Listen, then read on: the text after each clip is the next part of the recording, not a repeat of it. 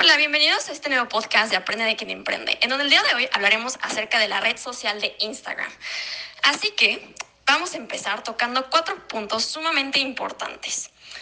Em, el primero es quién es, o más bien qué es Instagram. El segundo es cómo se dio la creación de Instagram. El tercero son las estadísticas de, de Instagram. Y el punto número cuatro son el crecimiento y las ganancias de Instagram a, lo largo de estos, de estos años, es decir, a partir del 2012 hasta la fecha. Antes que nada, me gustaría iniciar este podcast con una frase de nuestro emprendedor del día de hoy, Kevin Systrom. Él dijo que en el pasado la gente veía las fotos como un registro de la memoria. La atención se centraba en el pasado. Con Instagram la atención se centra en el presente. Así pues, para introducirlos un poco en quién es Kevin, puedo mencionar que asistió a la Middlesex School in Concord, en Massachusetts, donde fue que se inició en la programación. Además, es licenciado en Ciencias de la Administración e Ingeniería de la Universidad de Stanford. Y mientras que estaba en la universidad, fue uno de los dos estudiantes seleccionados para participar en el reconocido Mayfield Fields Program, el cual ofrece formación y experiencia en profundidad para empresas de alta tecnología. Siendo esto que con su participación en este programa le dio la oportunidad de incorporarse como becario a la empresa Odeo, que es una desarrolladora de Twitter. Posteriormente, en el 2006, tras graduarse, ingresó a Google como gerente asociado de marketing de productos, administrando funciones de Google Calendar, Gmail, hojas de cálculo, documentos y otros productos de la empresa. Después de dos años, dejó a Google frustrado por no convertirse en Product Manager, siendo así como después desarrolló Burn, una aplicación de check-in creada por él y Mike Krieger, otra más de las que se registraban donde se había estado, aunque con un valor diferencial, ya que añadía gamificación y la posibilidad de compartir fotografías geolocalizadas, siendo algo que caracteriza a Kevin, que son las fotografías, algo que le apasiona. Siendo así como Kevin, ya teniendo esta experiencia de haber trabajado en el área de la tecnología y aplicaciones, crea Instagram.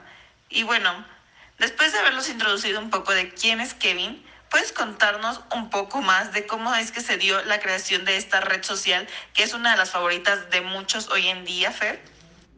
Bueno, pues ahora vamos a hablar de los inicios de Instagram para conocer un poco más de cómo es que surgió esta aplicación.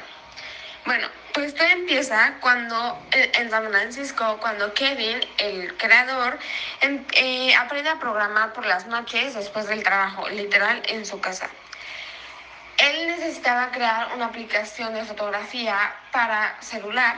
Entonces crea un prototipo. Con ese prototipo él va con sus amigos y lo muestra para que los amigos le puedan dar feedback. Después, en una fiesta, conoce a sus inversores, a los que les muestra también su prototipo. Literal, por suerte, conoció a sus inversores.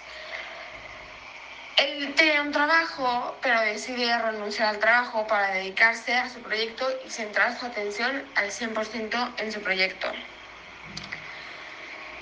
Ya cuando empiezan a conocer más el proyecto, qué es lo que van a, cómo es que van a trabajar en el proyecto, deciden centrarse en una funcionalidad, que es las fotografías en un celular. El prototipo que tenía antes eh, bueno, contaba con muchísimas funcionalidades como registrarse en lugares, hacer planes, fotografía, entre otros. Pero Kevin sabe que llegará más lejos con otra persona, porque él podía hacer mucho y estaba abarcando mucho, pero sabe que puede llegar aún más lejos si se une con alguien más y es como encuentra un cofundador. Recibe una inversión de, de 500 mil dólares por parte de inversores que conoció en esa fiesta. Entonces, la verdad, tuvo bastante suerte de ir a una fiesta y toparse con inversores que le iban a dar eh, la inversión inicial de 500 mil dólares. Bueno, él y su cofundador en una semana crean un prototipo nuevo focalizado en la fotografía, pero el resultado es malo, no les gusta. Entonces vuelven atrás y retoman la primera versión del prototipo que ellos tenían. Ahora sí lanzan este primer prototipo como una aplicación para iPhone, pero ambos sentían que era una mala aplicación, no, no cumplía sus expectativas. Entonces otra vez, no importa, ellos vuelven a empezar y eliminan todas las funcionalidades de ese prototipo, que era la de agendar citas, eh, ver lugares, y solamente la dedican a la fotografía.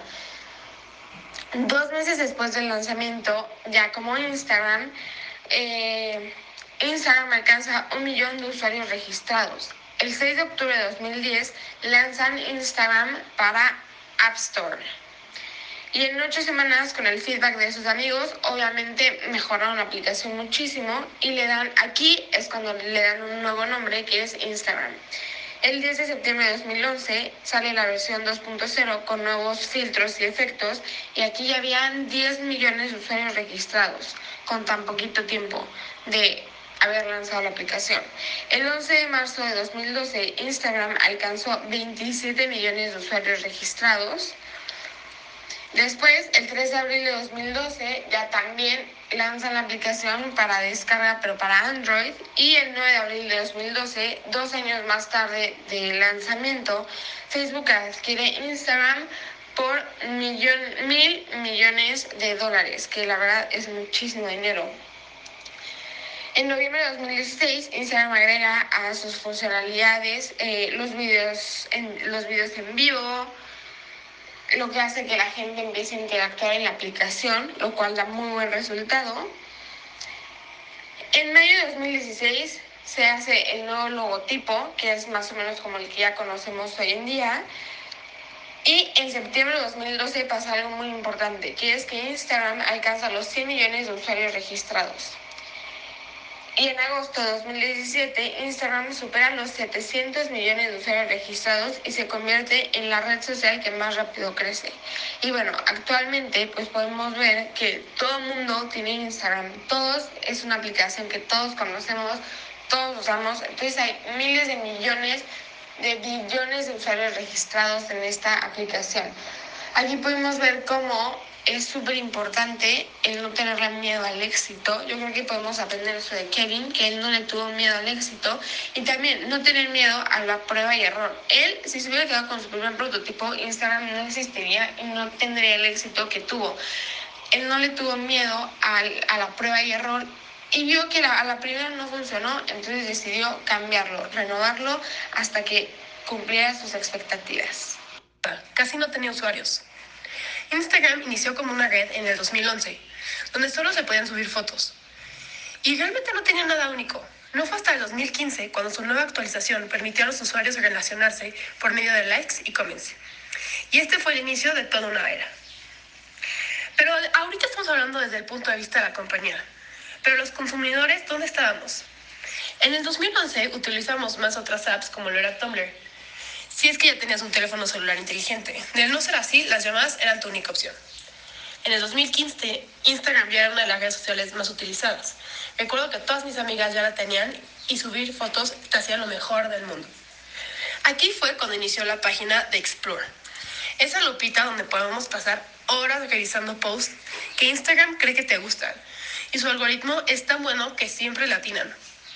Después de que no se pudiera comprar Snapchat, inician las stories de Instagram.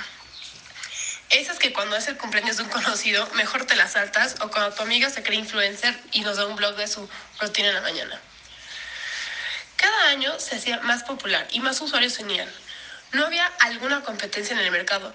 Todas aquellas que se le acercaban o las compraba Instagram o sacaban una nueva actualización para poder competir con ellas. Como lo han sido los Reels comparadas con TikTok o la sección de compras con Amazon. Hoy en día se sigue utilizando para compartir tus fotos con amigos y familiares, pero también se ha vuelto un estilo de vida. Ya desde hace varios años los usuarios no hemos podido percatar que aquello que subes a una red social como lo es Instagram es aquello que, de tu vida que puedes este, compartir. ¿Por qué? Porque esa parte parece perfecta, como son los viajes, los días que te ves bien, tus amigos, etc. Nunca mencionas tus problemas personales, inseguridades o todo aquello que uno no quisiera que te catalogue.